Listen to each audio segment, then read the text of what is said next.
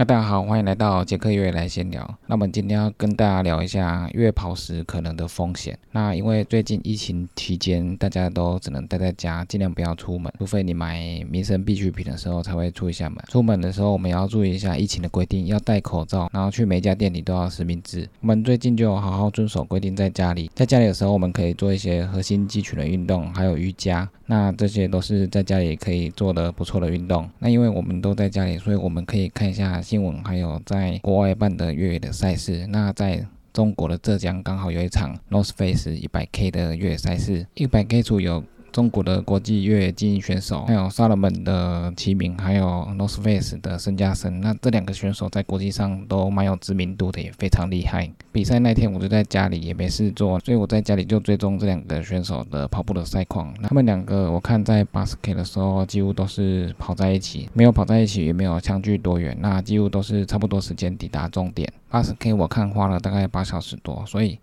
几乎等于我们在平路跑的速度一样。那这一场一百 K，它的爬升有五千七百四十三，所以它的爬升也不少。在八十 K 的时候，它有这种速度，实在是蛮厉害的。那最后总一是由 North Face 的精英选手申嘉森获得，那花的时间是十一小时十二分五十七秒，算是蛮快的速度。七十 K 是由中国的所罗门基金邓国民获得第一，他的七十 K 花了七小时十六分十五秒，也是非常的快。这七十 K 爬升是三千七百七十八，三十五 K 组爬升。一千六百八十亿的，也是由中国的所罗门精英严龙飞获得第一，他以很快的两小时四十二分零七秒获得第一，速度是非常的快。后来这比赛因为下大雨，所以还在跑的一百 K、七十 K、三十五 K 都有人陆续的弃赛，因为雨势真的太大了，所以很多人就中途就弃赛。十 K 要开跑之前，因为雨势太大，十 K 就取消。所以在越赛有巨大的气候变化的时候。我们可以自己选择弃赛，主办更是要看天气还有各种状况，然后宣布取消比赛。那 A 龙飞以前就是所罗门亚洲区非常有名的精英选手，拿过不少赛事的冠军、港版的冠军，还有太古汤斯的冠军等等。那在二零一六年的时候，他有来台湾参加过所罗门的越野赛。那时候我和其他朋友有带翼龙飞上七星山，我们也是从建潭捷运站出发，然后一路跑上大轮头，然后到丰贵嘴。可是到丰贵嘴之后，翼龙飞从丰贵嘴跑到擎天岗的速度实在是太快了。我们跑到擎天岗的时候，他已经休息十几分钟了。后来我们又要上七星山，我们从冷水坑上七星山不久之后，就已经看到他几乎已经快到七星山的东峰。我们追到七星山的主峰的时候，他早就已经在那边等很久了。那下山的时候，我们下苗圃那条路下来之后，一路都是阶梯下坡，那段下坡的速度更快。下坡之后没多久，也是完全看不到他的人影。再补充一下，叶龙飞的标马速度是两小时十五分四十五秒，所以他的标马是非常快的。所以他平常在平路跑就已经非常快了，那山路的话也不会慢到哪里去。叶龙飞算是早期在亚洲蛮有名的选手，那后来的齐敏、申嘉森还有邓国民算是。近几年来，中国蛮有名的越野精英跑者。那这场 North Face 一百莫干山的越野挑战赛的主持人是在中国的珊瑚老师所主持的。我之前有去过珊瑚老师在云南大理的越野俱乐部，我们有去大理的苍山，还有香格里拉海拔五千公尺的哈巴雪山做高山训练。我们去大陆训练的时候，我们也跟成古当时的主办一起上哈巴雪山训练。大理的苍山大概海拔两千公尺多，香格里拉的哈巴雪山海拔超过四千，然后再到五千的时候，其实都已经到雪线那边了，所以那边的气候是非。非常的冷，你的装备必须要带的很齐全，保暖装备、手套、一些御寒的衣物都要带齐。因为我们在哈巴雪山是凌晨开始登山，所以晚上的时候又要高山训练，这时候你的。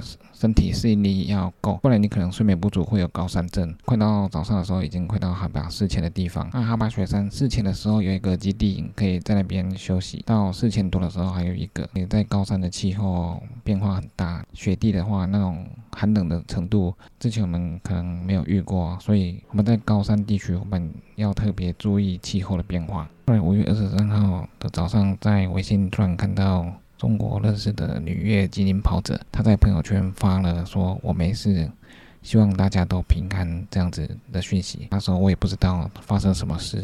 后来我上微博看，微博热搜就出现了，在甘肃举办的山地越野马拉松有事故发生。七点多看的时候，他那时候说有十六个人发生罹难。那后来慢慢的到中午之后，有二十一位选手发生了事故。那我认识的那位女竞技选手，她就是参加这场比赛。后来我才知道为什么她朋友圈会发出这个讯息。这场比赛根据报道指出，它是在海拔两千左右的山地进行比赛，山地都是裸露的，没有什么遮蔽的地方。那一开始起跑前的天气都很好，后来起跑之后突然下暴雨，然后风又大，选手往山上跑的时候就发现天气越来越冷，雨越来越大，风也越来越大，然后。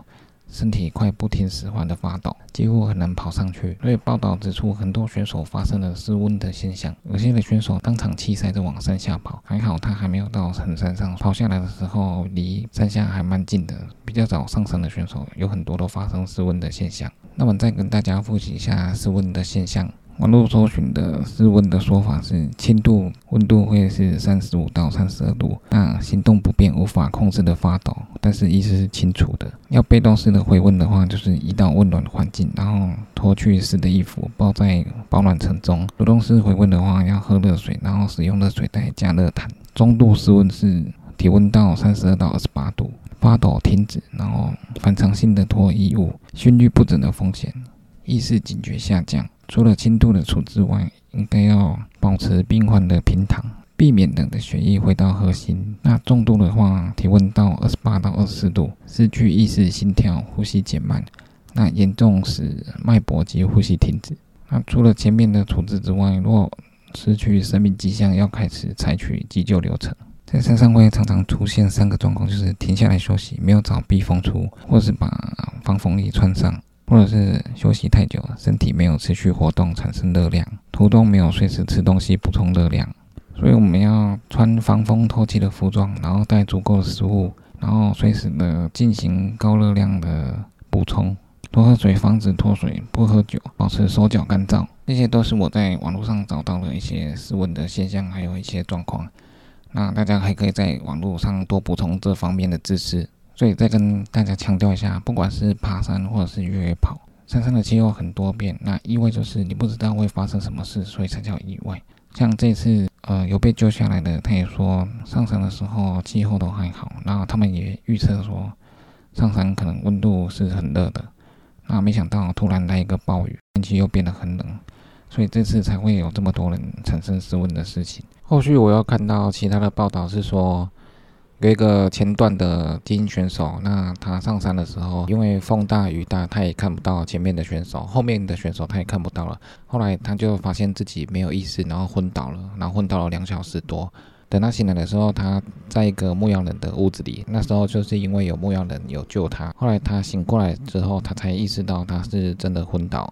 他是说，他前面的选手跟后面的选手。基本上都应该是遇难了。他自己在那种状况下，因为雨很大，然后风又很冷，基本上是没办法前进的。而且你在没办法前进的时候，你根本就热不起来。那失温现象产生之后，后来他就昏迷了。后来他很幸运的被牧羊人救起来之后，他回想起来，他觉得强制装备一定要带，因为在山上的气候变化实在是太大了，随时都会有危险。